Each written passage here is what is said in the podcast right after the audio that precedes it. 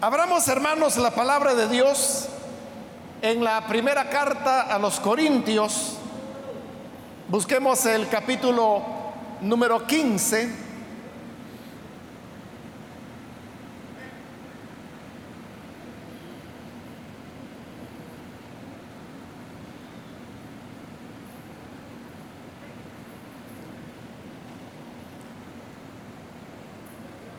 Dice entonces la palabra de Dios en Primera de Corintios, capítulo 15, versículo número 12 en adelante.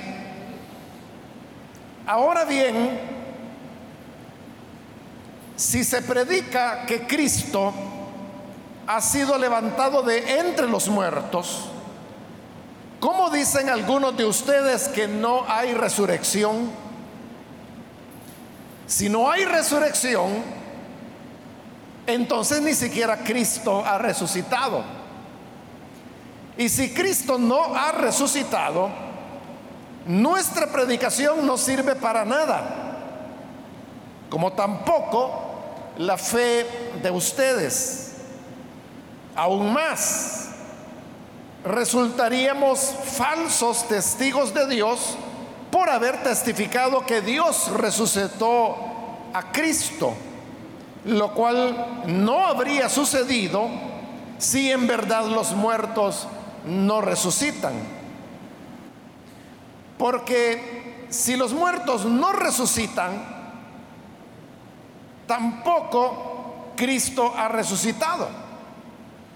Y si Cristo no ha resucitado, la fe de ustedes es ilusoria y todavía están en sus pecados. En este caso, también ustedes, también están perdidos los que murieron en Cristo. Si la esperanza que tenemos en Cristo fuera solo para esta vida, seríamos los más desdichados de todos los mortales. Amén. Hasta ahí dejamos la lectura. Hermanos, pueden tomar sus asientos, por favor.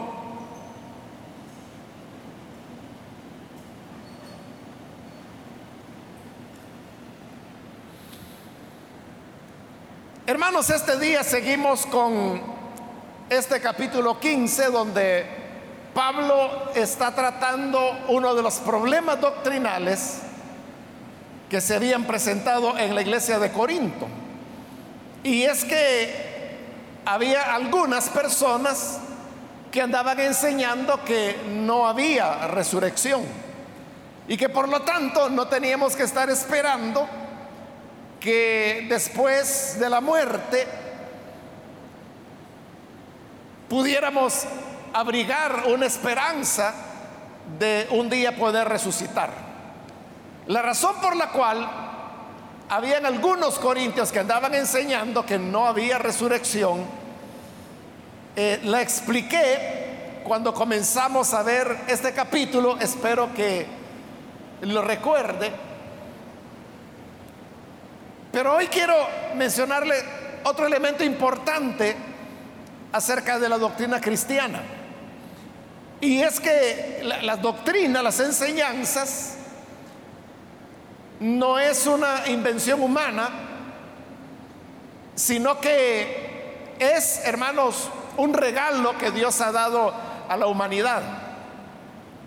Por eso es que eh, en Santiago se nos enseña que, o más bien se habla de la fe una vez dada a los santos. Y no es Santiago, es en la carta de Judas donde lo dice.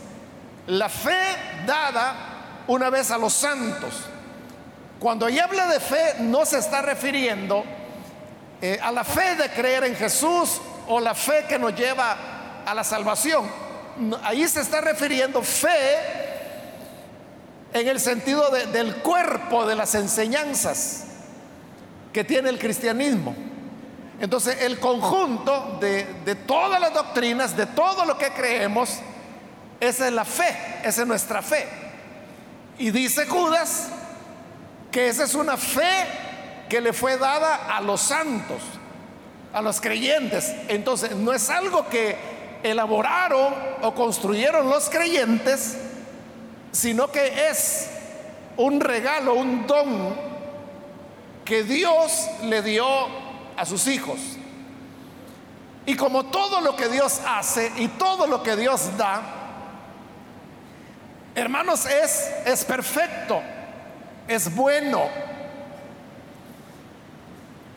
Y al mismo tiempo es delicado. Porque no se puede mover un elemento o tergiversar algo que no vaya a descomponer todo el sistema. Es igual, hermanos, que la creación. La creación también es un don que Dios ha dado. La creación, por eso se llama creación, porque Dios la creó. Y la naturaleza es un equilibrio de todas las cosas, un equilibrio muy delicado, y a ese sistema equilibrado es a lo que le damos el nombre de ecología. Entonces la ecología es un sistema que es autosostenible, que funciona perfectamente, pero que es delicado. ahí es donde entra el problema de la mano humana. Que cuando el ser humano, por ejemplo, se da a la tala indiscriminada de árboles, eso está alterando el, sistema ecológico y como he dicho, es muy frágil. Entonces, cuando hay una pequeña alteración, todo, todo es afectado. Y entonces es cuando comenzamos a notar que, por ejemplo, hay más desastres cuando cae la lluvia, que el ambiente se vuelve más caluroso, que ya no hay una regularidad en las estaciones, sino que de repente es diciembre y está lloviendo todavía. Y en otras ocasiones es julio, que debería ser un mes de mucha lluvia, y a veces tenemos una sequía. Es porque se ha alterado ese equilibrio delicado. Igual es en el tema de las doctrinas. Uno no puede, hermanos, tocar un elemento que uno puede decir, bueno, esta es una cosa pequeñita. Pero el problema es de que si tocamos esa cosa pequeñita, eso va a alterar todo el sistema y en este caso el sistema de doctrina. De manera de que algo va a chocar, algo va a tener una incoherencia dentro de ese sistema. Si nosotros recibimos la doctrina cristiana tal como el Señor le ha dado, como dice Judas, la fe una vez dada a los santos y uno la recibe, todas estas doctrinas tienen un equilibrio entre ellas. No hay contradicciones. Y aunque es una revelación que Dios fue dando progresivamente en el tiempo que comenzó desde Génesis hasta llegar a completarse el canon con el libro de Apocalipsis, aunque fue dada en el tiempo, como venía de parte de Dios, no tiene en ella contradicciones. Por eso es que uno no puede darse el lujo de decir, bueno, lo que vamos a cambiar es solo este detallito. Y yo creo que no importa. Si uno lo ve como un elemento aislado, puede parecer que no importe. Pero el problema es que cuando uno tiene toda la visión del sistema, sí va a importar. Porque va a afectar a otras cosas. Y así es como se cometen la mayor parte de errores. Cuando las personas no tienen en vista el panorama completo de lo que es la doctrina cristiana. Le pongo un ejemplo. Hace algunos años un pastor que con toda sinceridad, él, no es malo ni nada, pero platicando, entonces él un día me dijo de que eh, reunido él con las personas más cercanas que tenía en la iglesia que le ayudaban, me dijo él, fíjese que un día estábamos platicando, me dice, acerca de la creación, acerca de Adán y Eva. Y yo le dije a los hermanos, a los ayudantes de él, de que no se sabe cuánto tiempo había pasado entre la creación de Adán y Eva y la caída. Y es cierto, la Biblia no lo dice. Pero luego él me dijo, entonces yo le dije a los hermanos que durante ese tiempo que pudo haber sido muy largo, pudo haber sido siglos, que perfectamente Adán y Eva pudieron haber tenido hijos antes de la caída. Y eso se había convertido en un tema de discusión. Pero claro, como era él, el pastor, que lo estaba diciendo, entonces los demás hermanos lo recibieron más por respeto que por convicción. Pero como yo estaba ahí, o sea, llegué a visitarlo, entonces él se recordó, me contó y me dijo, ¿y usted qué piensa acerca de eso? Era un error eso que él estaba pensando o lo que le había dicho a sus ayudantes. Pero ¿por qué no se daba cuenta él de que era un error? Porque no estaba viendo todo el panorama, sino que estaba viendo solo el elemento de que ya estaba Adán, ya estaba Eva. Entonces perfectamente pudo haber un embarazo y haber tenido hijos antes de la caída. Si uno ve solo eso, bueno, puede ser. Quien dice que sí, quien dice que no. Pero si eso uno lo amplía para ver todo, todo el escenario, todo el panorama de la doctrina cristiana, eso no puede ser. ¿Por qué no puede ser? Porque si Adán y Eva hubiesen tenido hijos antes de la caída, significa que hubiera habido unos hijos que estaban libres de pecado, porque no habían caído. Y que después de la caída tuvieron hijos e hijas que ya estaban manchados por el pecado, la herencia adámica. Entonces, ¿qué hubiera ocurrido? Que hubiéramos tenido dos humanidades. Una humanidad en pecado y una humanidad libre de pecado. Pero eso contradice totalmente lo que la misma escritura dice, como por ejemplo Pablo, que citando a Isaías, dice allá en Romanos capítulo 3, no hay justo ni aún uno, no hay que haga el bien, no hay ni siquiera uno, es, muy claro. Cuando dice de que todos están bajo pecado, entonces no hay una humanidad sin pecado. Consecuentemente, Adán y Eva no pudieron tener hijos antes de la caída. ese es un ejemplo donde ahí usted puede notar de que si uno solo ve el detalle, y uno dice, no, si es un detallito, y uno puede decir, bueno, ¿y qué importa? ¿Qué importa si Adán y Eva tuvieron hijos antes de la caída o si solo, ¿qué importa? Importa mucho. Importa mucho porque, como digo, si hubiera habido una humanidad sin pecado, entonces ni siquiera hubiera sido necesario que Cristo viniera a morir. Porque había una humanidad libre de pecado. No hubiera habido diluvio. Dios ni siquiera hubiera escogido a Abraham y de ahí formar a Israel. No lo hubiera hecho porque ya tenía una humanidad sin pecado. Es más, ni siquiera hubiera tenido necesidad de formar la iglesia. Entonces se nos cae todo el Evangelio, ¿verdad? ¿Y por qué se cae? Por tocar una cosita así tan sencilla como decir de que Adán y Eva tuvieron hijos antes de caer.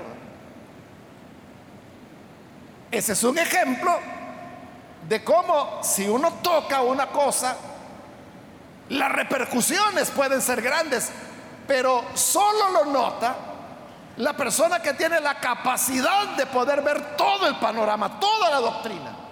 Este que está viendo, digamos, el paisaje de, todo lo que es la fe, él puede notar cuando algo es error. Pero el que está viendo solo un detalle, no lo va a notar. Y eso es justamente lo que pasaba en Corinto.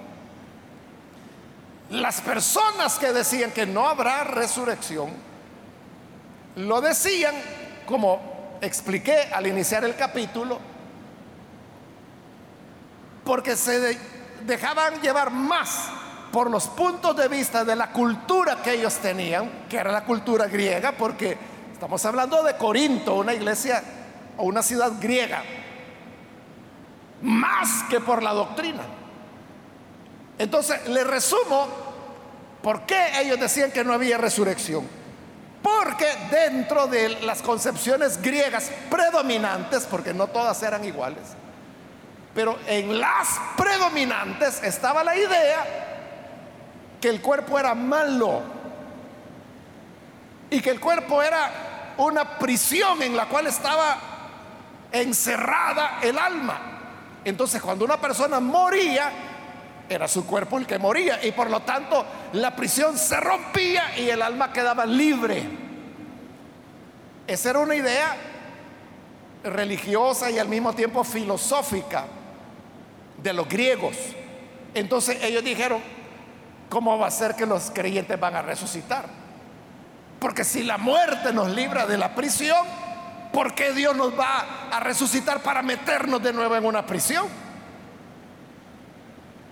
Por eso ellos decían, no hay resurrección.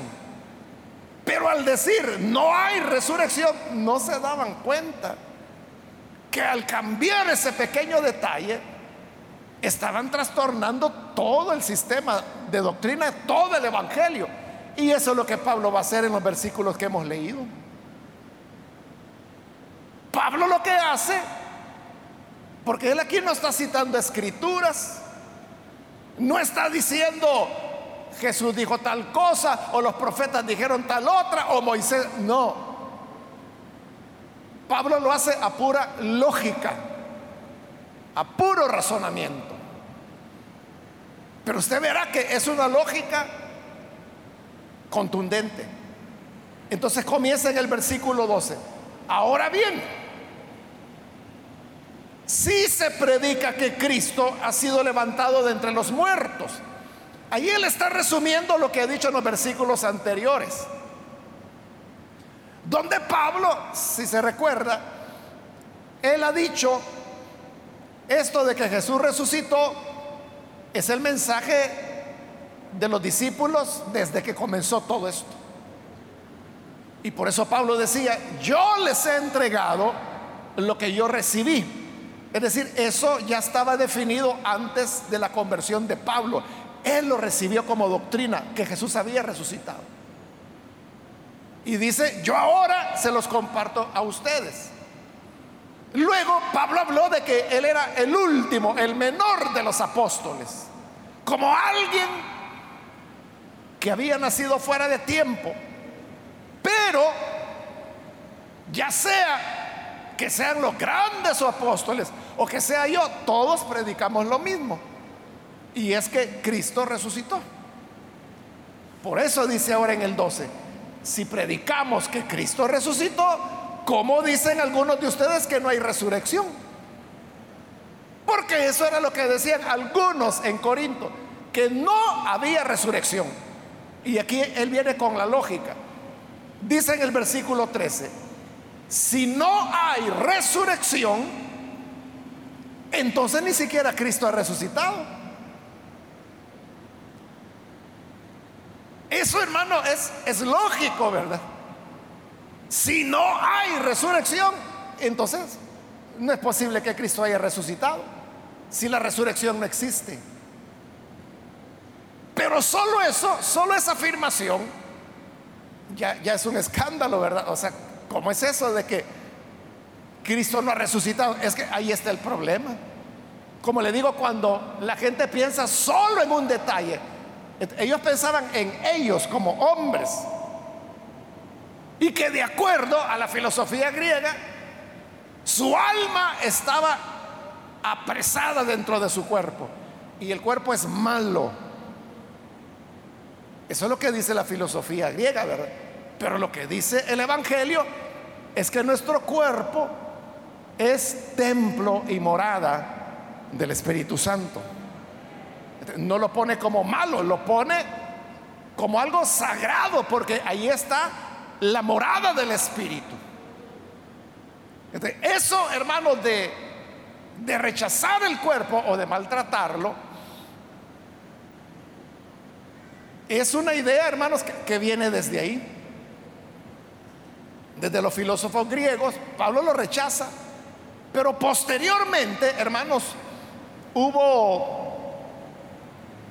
grandes teólogos, uno de ellos, por ejemplo, Agustín, Agustín de Hipona, que se considera uno de los grandes teólogos del cristianismo, pero él es uno de los que introdujo el tema de que el cuerpo era malo. Y eso no lo tomó de las escrituras, porque las escrituras no lo dicen. La escritura dice lo contrario, lo tomó de la filosofía reinante. Bueno, así entró a la doctrina de la iglesia. Ahí le estoy hablando, hermano, de los primeros siglos. Pero eso continuó, permaneció hasta hoy. Lo tiene muy fuerte la iglesia católica. Por eso es que la iglesia católica, por ejemplo, habla de, de azotes, de penitencias, para la Semana Santa,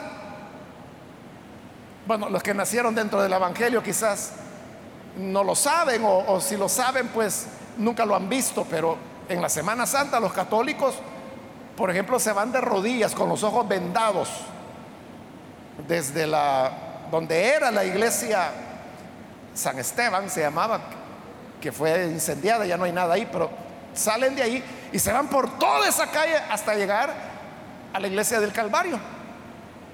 Y tal vez usted sea penitente, se llaman estas personas.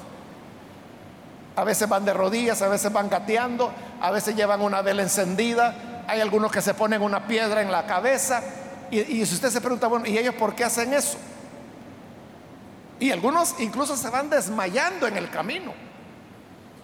Se desmayan, esperan un ratito que se recupere y cuando ya se recuperó, sigue gateando o de rodillas.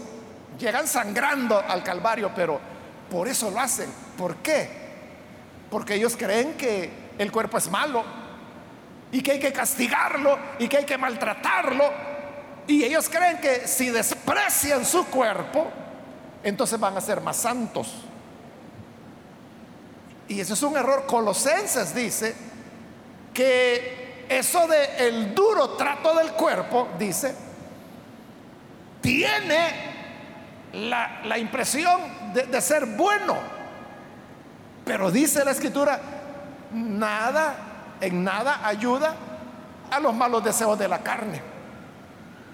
O sea, el pobre cuerpo es el que sale sangrante, encallecido, cansado, desmayado. Pero eso no significa que los impulsos pecaminosos se van a debilitar.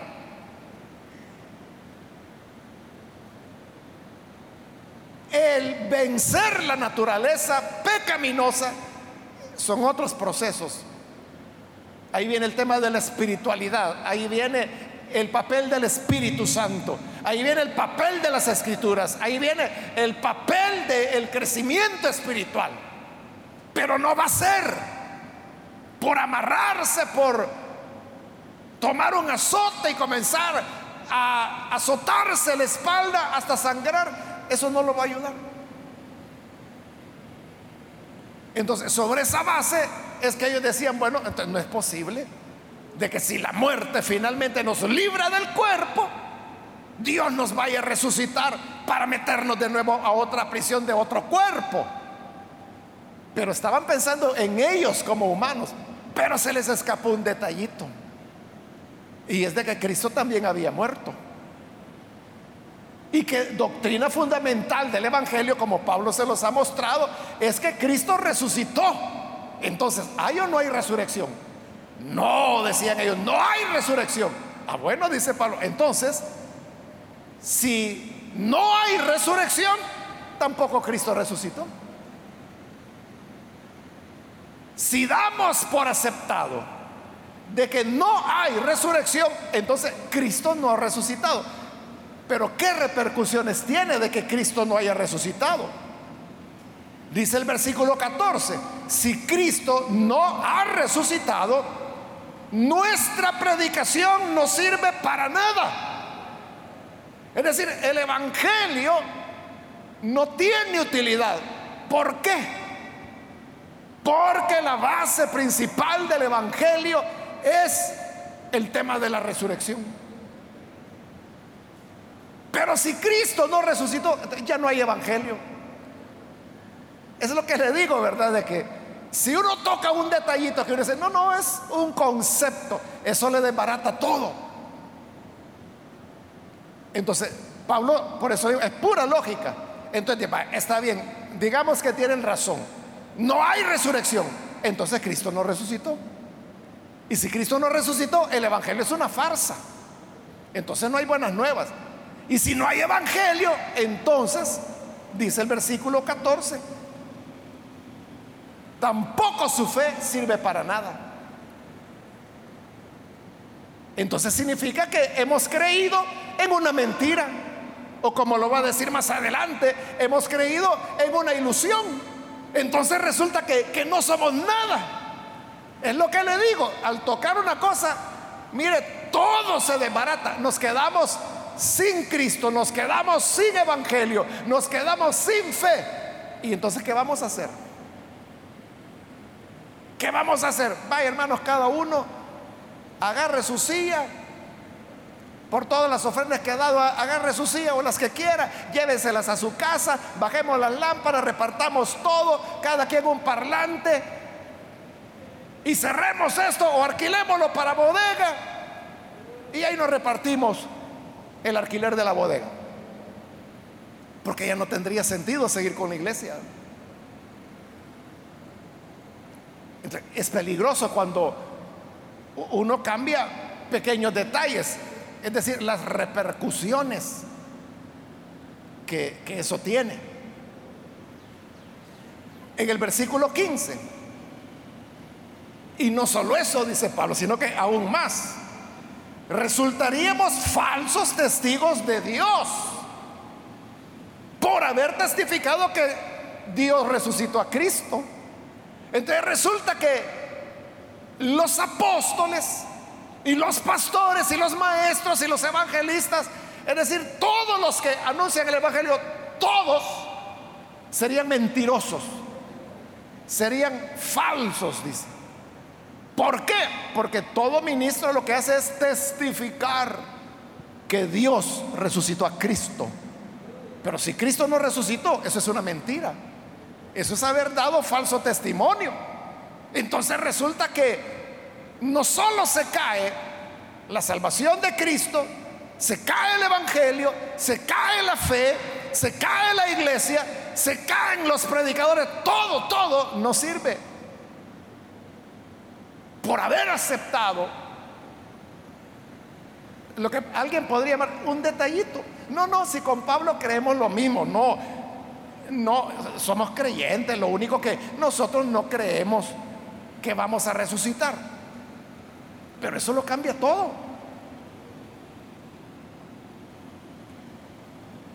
Continúa el 15 diciendo, resultaríamos falsos testigos de Dios porque hemos testificado que Dios resucitó a Cristo, lo cual no habría sucedido si en verdad los muertos no resucitan. Si de verdad los muertos no resucitan como ustedes dicen, entonces todo es una farsa. Entonces todos seguimos perdidos, todos no tenemos esperanza.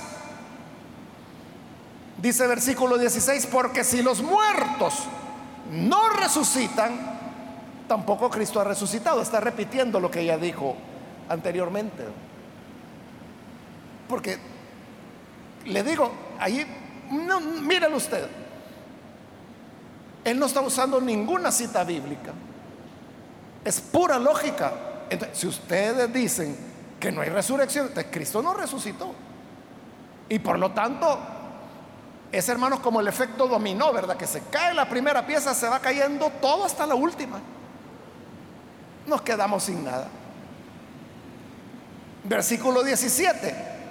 Y si Cristo no ha resucitado, la fe de ustedes es ilusoria y todavía están en sus pecados.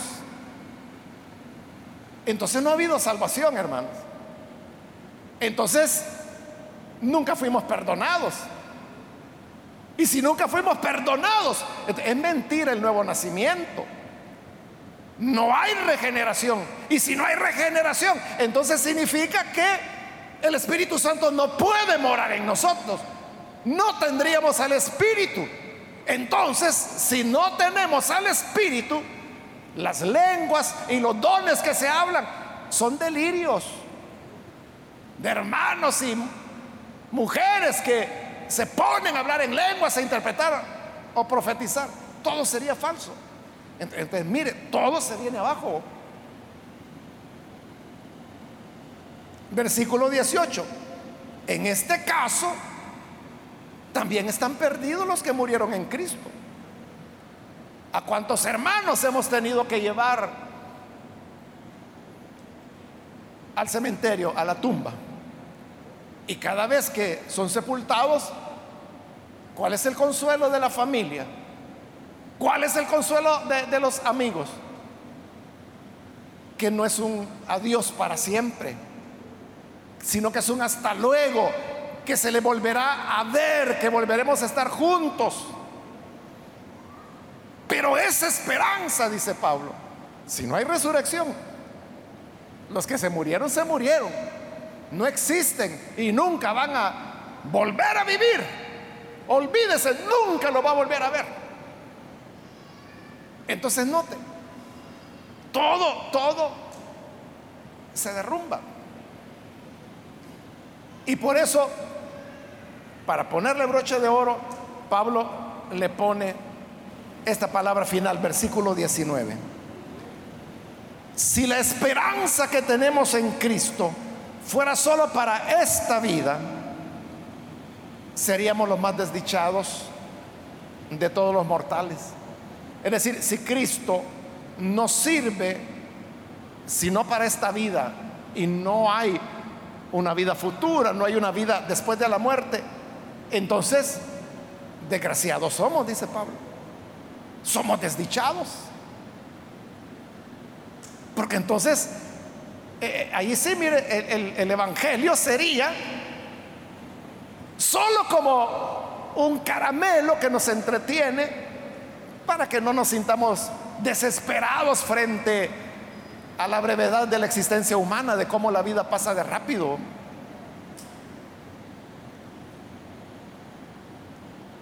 Todo sería un engaño. Entonces, lo que Pablo ha demostrado hasta acá, hermanos, con estas palabras, es de que no puede ser posible. No es posible que los seres humanos mueran y no haya resurrección. Porque entonces pierde todo su sentido el Evangelio, las escrituras, la iglesia, los predicadores, todo, todo, como lo hemos dicho, todo y por eso dice Pablo, si somos los creyentes, entonces vamos a ser los más dignos de lástima de esta tierra. Porque entonces vamos a ser gente creyendo mentiras. Si, es cierto que la resurrección no existe. Por eso es que no puede ser. No puede ser. Pero esto, hermano, nos enseña que la doctrina, por eso es que tenemos que recibirla entera. Y uno no puede, le, voy a subir un poquito aquí, le voy a bajar otro poquito por acá. Lo va a destruir todo. Por eso es que Judas hablaba por la fe una vez dada a los santos. Dios la dio una vez, la entregó. Y así hay que conservarla, porque si uno la conserva como el Señor la entregó, Es un sistema perfecto, equilibrado, no tiene contradicciones, todo tiene sentido. Hay cosas maravillosas en la doctrina cristiana. Son hermosas las doctrinas cristianas y todas ellas compaginan. No hay una contradicción. Pero si queremos alterarlas o queremos cambiar por una opinión o porque en el momento interesa, me interesa tal cosa, voy a cambiar aquí. Va a desbaratar todo. Entonces, lo mejor, hermanos, es recibir la doctrina tal cual es. Y de ahí la importancia, hermanos, de que todos seamos formados, que seamos formados en las doctrinas básicas, que todas las semanas se enseñan aquí, todo el tiempo, hermano, todos los jueves y viernes, todo el tiempo se están enseñando las doctrinas básicas, se completa, se vuelve a iniciar, se completa, se vuelve a iniciar. Porque eso es lo que nos permite tener un panorama más grande. Venir a la iglesia, recibir estos estudios de la palabra, es importante porque es, es lo que le va dando esa visión panorámica. De manera que cuando alguien dijo por ahí un error, usted dice, no, eso no puede ser. Porque choca con todo lo demás. Pero si usted no conoce todo lo demás, va a creer, creerá los inventos o las desviaciones que de mala fe algunas personas hacen a la doctrina cristiana. Así que, hermanos, cuidémonos, cuidemos la doctrina, es lo que dice la carta a Timoteo, cuida de ti mismo y de la doctrina. Porque si descuidamos la doctrina, entonces vamos a estar mal nosotros. Y a la inversa, ¿verdad? Si yo estoy mal, voy a cambiar la doctrina. Entonces la doctrina tiene que ser sana y yo tengo que ser sano. Solo así funciona. Las dos cosas tienen que ir juntas. Por eso dice Timoteo, cuida de ti mismo y de la doctrina. Cuando uno cuida las dos cosas, ahí hay salud. Y las cosas marchan correctamente. Así que, hermanos, sigamos aprendiendo y sigamos adquiriendo esa visión panorámica de todo, porque eso nos va a guardar del error. Amén. Vamos a cerrar nuestros ojos, hermanos y hermanas, y vamos a orar al Señor.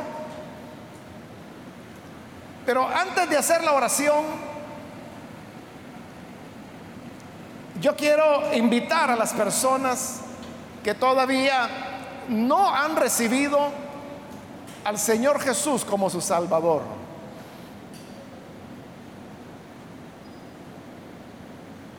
Pero si usted ha escuchado hoy la palabra de Dios, yo quiero invitarle para que no vaya a volver a su casa igual que como vino. Hoy usted tiene la oportunidad de, de recibir la salvación que hay en Jesús. ¿Hay alguna persona que necesita creer en Jesús? Por favor, en el lugar donde está, póngase en pie. En señal de que usted necesita recibir a Cristo. Y nosotros vamos a orar por usted. Cualquier amigo, amiga que ha oído la palabra de Dios y lo que ha escuchado es de, de la gran esperanza que realmente en Cristo es una fe y una confianza, no solo de esta vida, no solo de la vida presente, sino que se extiende más allá de la tumba, más allá de la muerte física. Esa es la esperanza del Evangelio. ¿Quiere usted tener esa seguridad? Póngase en pie entonces para que oremos por usted venga al Hijo de Dios, le animo para que aproveche esta oportunidad. Reciba al Hijo de Dios, crea en Él. El Señor le perdonará, Él es real. es real y de verdad, su vida será transformada y usted va a tener una relación auténtica con el Señor. No va a ser un invento de verdad. Usted podrá platicar con Él, podrá conocerlo, podrá crecer con Él. ¿Quiere recibir a Jesús? Póngase en pie. Hágalo hoy. Póngase en pie para que oremos por usted. También quiero invitar si hay hermanos o hermanas que se han alejado del Señor, pero usted necesita reconciliarse. De igual manera, en el lugar donde está, póngase en pie y vamos a orar también por usted. Hay alguien que necesita reconciliarse con el Señor. Póngase en pie. Venga. Hoy es el momento cuando el Señor Jesús le invita a reiniciar la vida cristiana. ¿Quiere reconciliarse? Póngase en pie.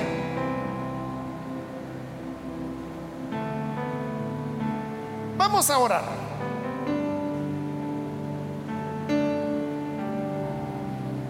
A usted que nos ve por televisión también le invito para que aproveche esta oportunidad. Y ahí donde nos sintoniza o nos ve o nos escucha, ore con nosotros para tener a este Cristo vivo porque Él ha resucitado. Señor, gracias te damos por la palabra que nos entregas, porque ella es la que nos ilumina, la que nos enseña, la que nos indica el camino a seguir. Por eso te rogamos que bendigas a cada persona que a través de televisión, radio o internet está uniéndose con nosotros y está abriendo su corazón para recibir al Hijo de Dios o para reconciliarse. Perdónale, Señor. Produce en ellos el nuevo nacimiento y que tu espíritu llegue a morar, a habitar y a ser Señor de esa vida. Tome el control de cada persona y ayúdanos a todos nosotros, Señor, también. Ayúdanos a crecer en el conocimiento, a nutrirnos, porque visualizando todo, toda la fe que has dado a tu iglesia, no vamos a ser engañados. Líbranos entonces del error. Es nuestra petición en el nombre de Jesús nuestro Salvador. Amén y amén.